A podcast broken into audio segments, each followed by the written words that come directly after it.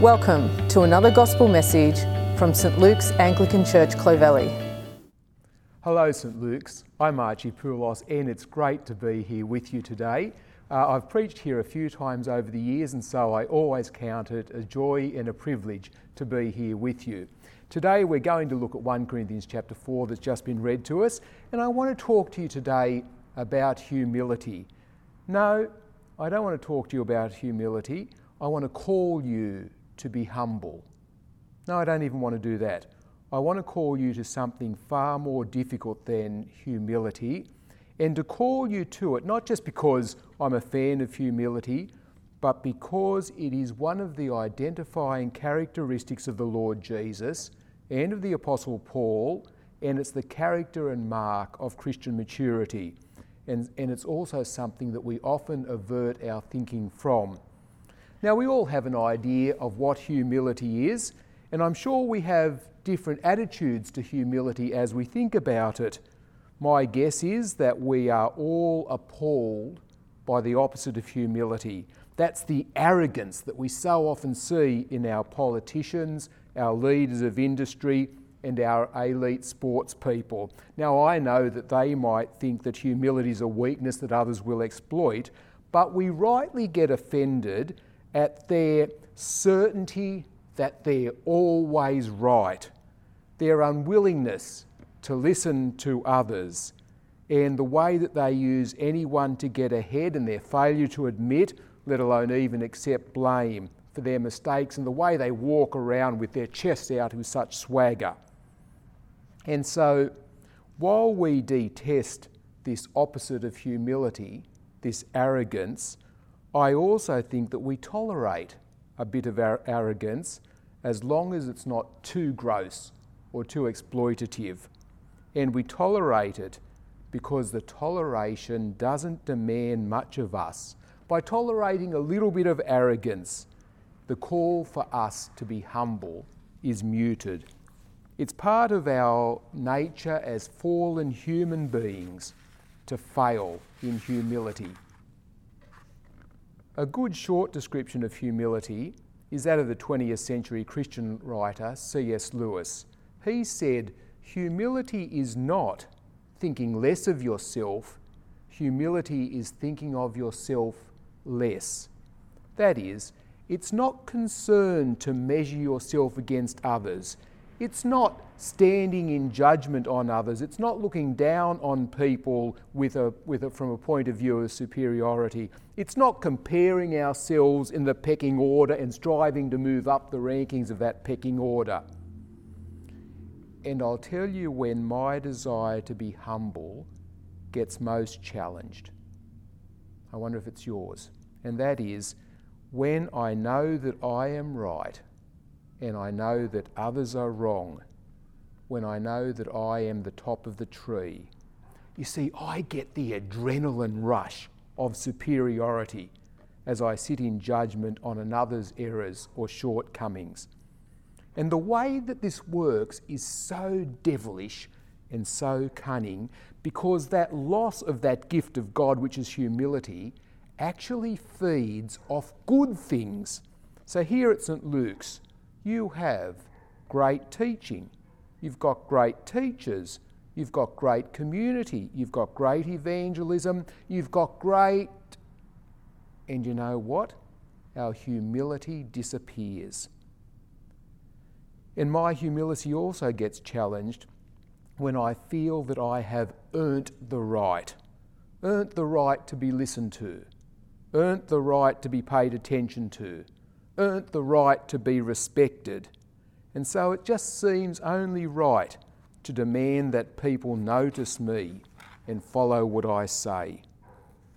So the more often that we experience these thoughts, I am right, I deserve, I have earned, the less we want to think less of ourselves. And this is a real problem for us us in this part of the world at your stage of life. And so, humility is what we're going to explore today, and we'll do it by looking at the example of the Apostle Paul in 1 Corinthians chapter 4 that's been read to us. Now, if anyone deserved the right to be respected by the Corinthians, it was the Apostle Paul. He was their apostle. He not only founded the church at Corinth, but he served and led it and taught them for 18 long, hard months. He poured his life into them and he saw the church grow from one person to have such an impact on that godless city. And yet, as we read this letter, we see that factions have now formed in Corinth. Most of the factions actually rejected Paul they rejected him as their leader, and they even ascribed wrong motives and actions to him, and they looked anywhere else for a leader. And in their positioning of themselves against the apostle, it is actually no small thing that they do. The stakes are very high. They are in danger of losing their souls. And you can see the intensity and how high the stakes are by the language the apostle uses. In this chapter, he writes sarcastically in a way that he doesn't do anywhere else. Listen to verse 8. Already you have all that you want. Already you've become rich. Without us, you've become king. Oh, that you would reign and that we might share with you in it. Or down in verse 10, the same sort of sarcasm. For I think that God has exhibited us apostles as last of all, like men sentenced to death, because we have become a spectacle uh, to the world, to angels and to men. We're fools for Christ's sake, but you're wise in Christ. We are weak, but you're strong. You are held in honour but we are held in disrepute. He writes like this because he cares for these people and he loves them and he wants them to see how dangerous their position of arrogance, their position of superiority, their judging of him, their lack of humility is. And if you were challenged like Paul was by this church, and if you saw things clearly as Paul did, it would be ever so natural to pull rank, to be more superior than them, and say something like, Pull your head in, look at my credentials, look at all that I have done, and align with me. But that's not what the apostle does. In this most trying of relationships, he shows such humility. Look at what he writes in verses 1 and 2 of chapter 4. This is how one should regard us as servants of Christ and stewards of the mysteries of God. Moreover, it's required of stewards that they be found trustworthy. See the title that he gives himself? It is not founder of the church, it's not pastor, it's not even apostle, but servant. In fact, better still than servant, slave, slave of Christ.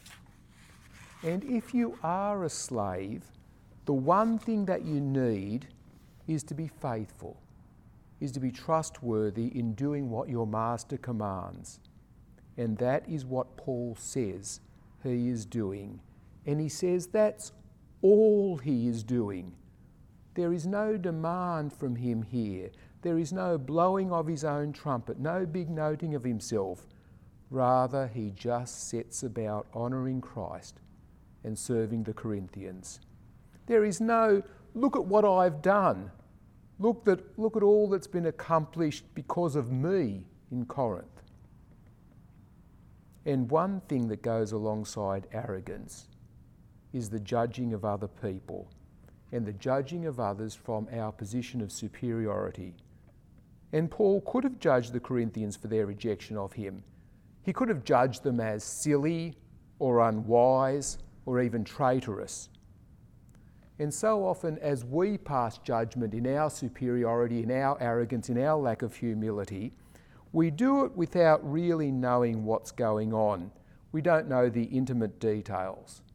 But that's not the case with Paul. He knows what's happening in Corinth, he knows why it's happening, and he says he is entrusted with the secret things of God. In fact, in his next letter in 2 Corinthians, he says that he's even been to the third heaven where no one else has been. But he doesn't use this knowledge to big note himself or to demand anything or to be arrogant. He doesn't pass judgment, not even on himself, but he waits for the return of Jesus where Jesus will pass judgment. See, there is no superiority from the apostle here, even though he has the right to it. And listen again to verse 10 to Paul's humility. We're fools for Christ's sake, but you are wise in Christ. We are weak, but you are strong. You are held in honour, and we are in disrepute. We are fools for Christ. The Apostle Paul is so consumed by Jesus in serving and honouring Him that he's willing to be publicly seen as a fool. All his decisions are focused on seeing Jesus praised and people loved. He says, We are weak. This is not the cry of arrogance, but a willing degradation of the apostle for the sake of others. We are dishonoured.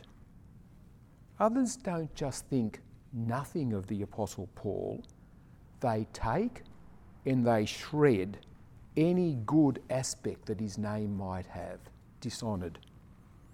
And he goes on to say, We go hungry, thirsty, in rags, we are brutally treated, we are homeless. He even has to beg for a cup of water. And this is the great apostle of God, the founder of this church. When slandered, he says, we answer kindly.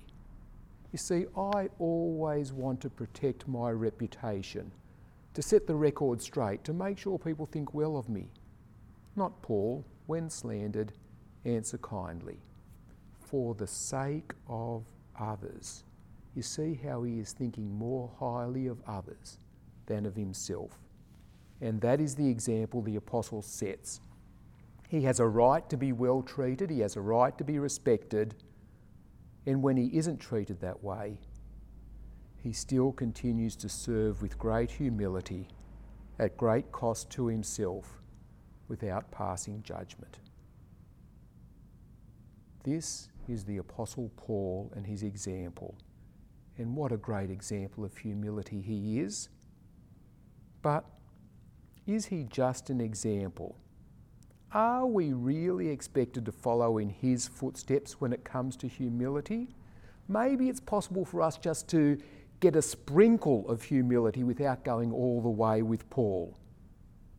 But it certainly looks like Paul expects his degree of humility for all followers of Jesus. You see, when Paul talks about not judging in verses 1 to 7, he says that he doesn't pass judgment, and then turning and speaking to his readers, he says, Therefore, you should judge nothing before the appointed time.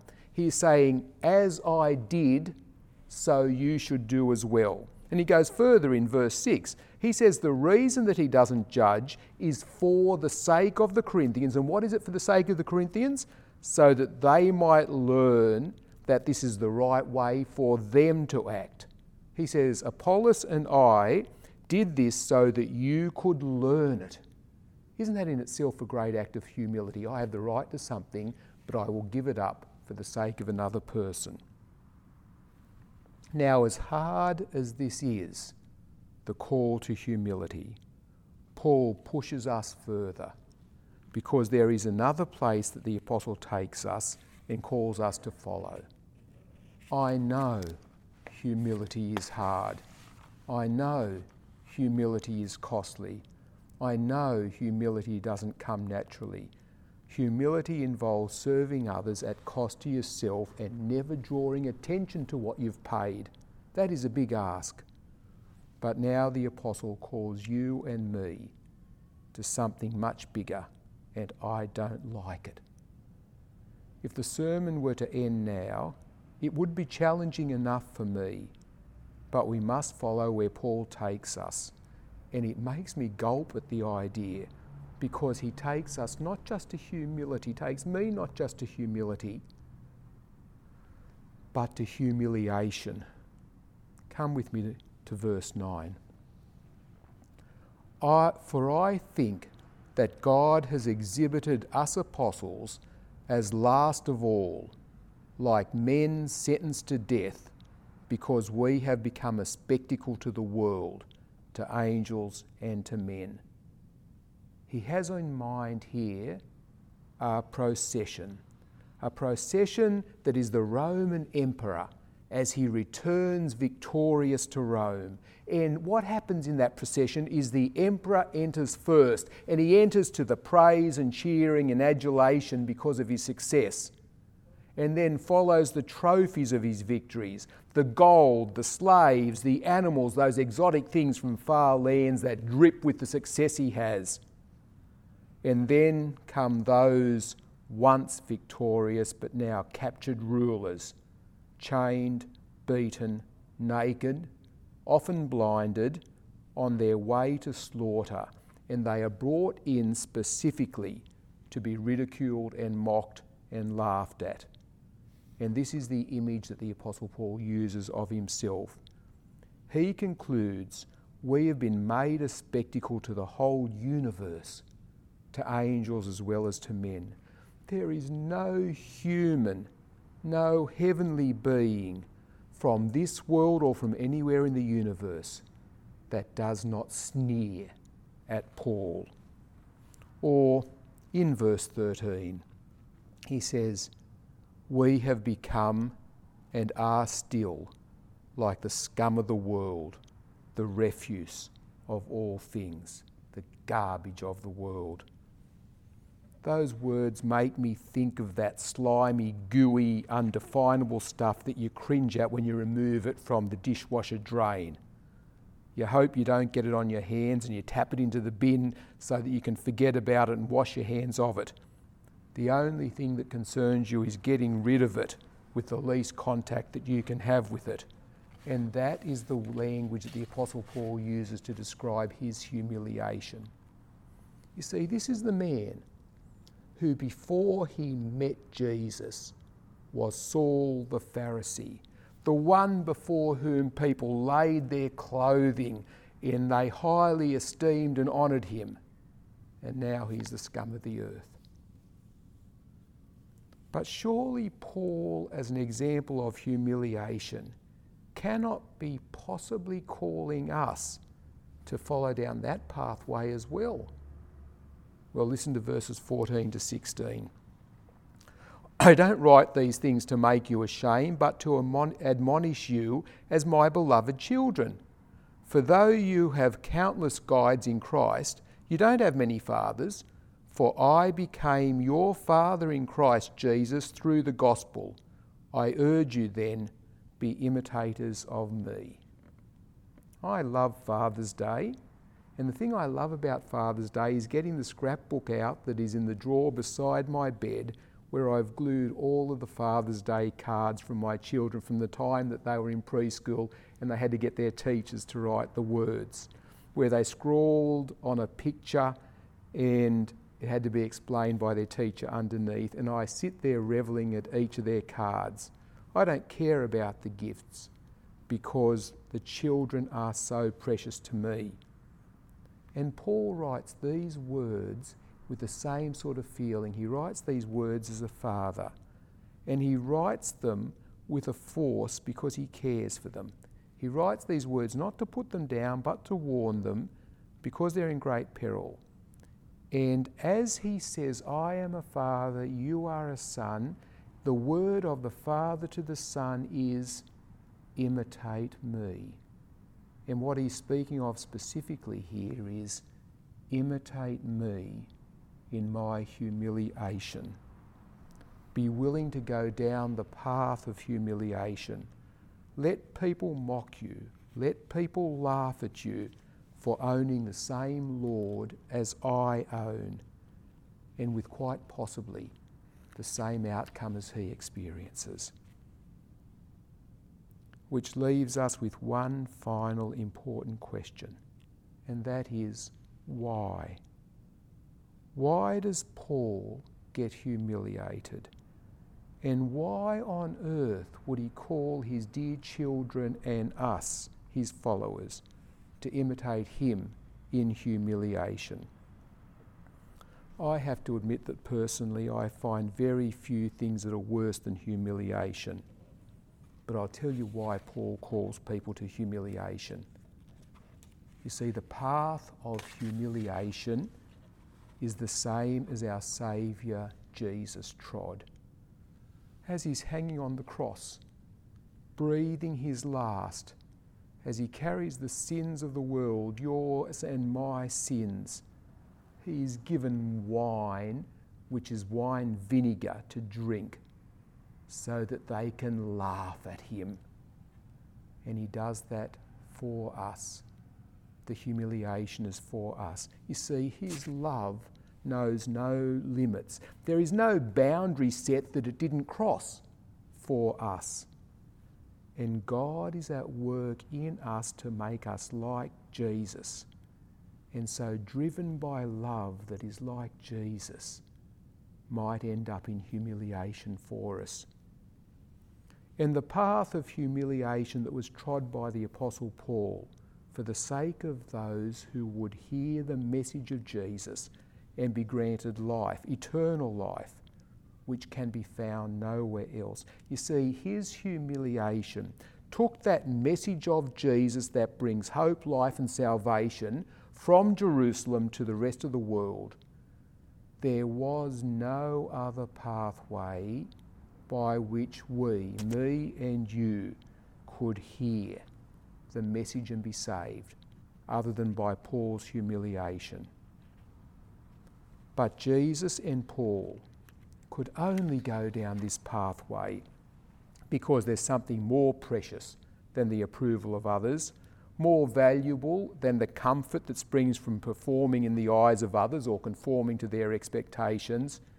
It's to be captured by God captured by the reality that nothing is better or more important than obeying God, no matter what the cost. And if that is the case, then nothing can hold you back from showing this love. There's an old song that I expect not many of you know. It's called Me and Bobby McGee. And one of the lines in it is Freedom's just another word for nothing left to lose.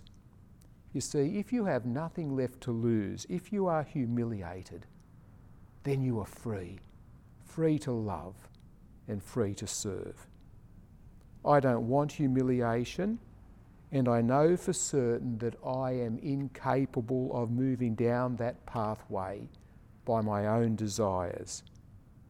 But I have begun to ask God to make me willing to move down that pathway and to go down that pathway joyfully for the sake of others and for the glory of God. Will you join me in praying that prayer? And as you move back to public meetings, what will St Luke's Clovelly look like if we follow down the Apostle Paul's humiliation pathway? You're likely to be laughed at. You're likely to be sneered at you're likely to be thought of as a joke. But many people will be brought to know, to love, and to be saved by Jesus. That is the challenge of the example that the apostle gives us from 1 Corinthians chapter 4. Let's pray. Heavenly Father, we thank you for Jesus and the humiliation through which he went. We thank you for the Apostle Paul and his example of humiliation that has led us to know Jesus. And we ask. Thank you for listening. For more information about St Luke's Anglican Church, please visit www.clovelly.org.au.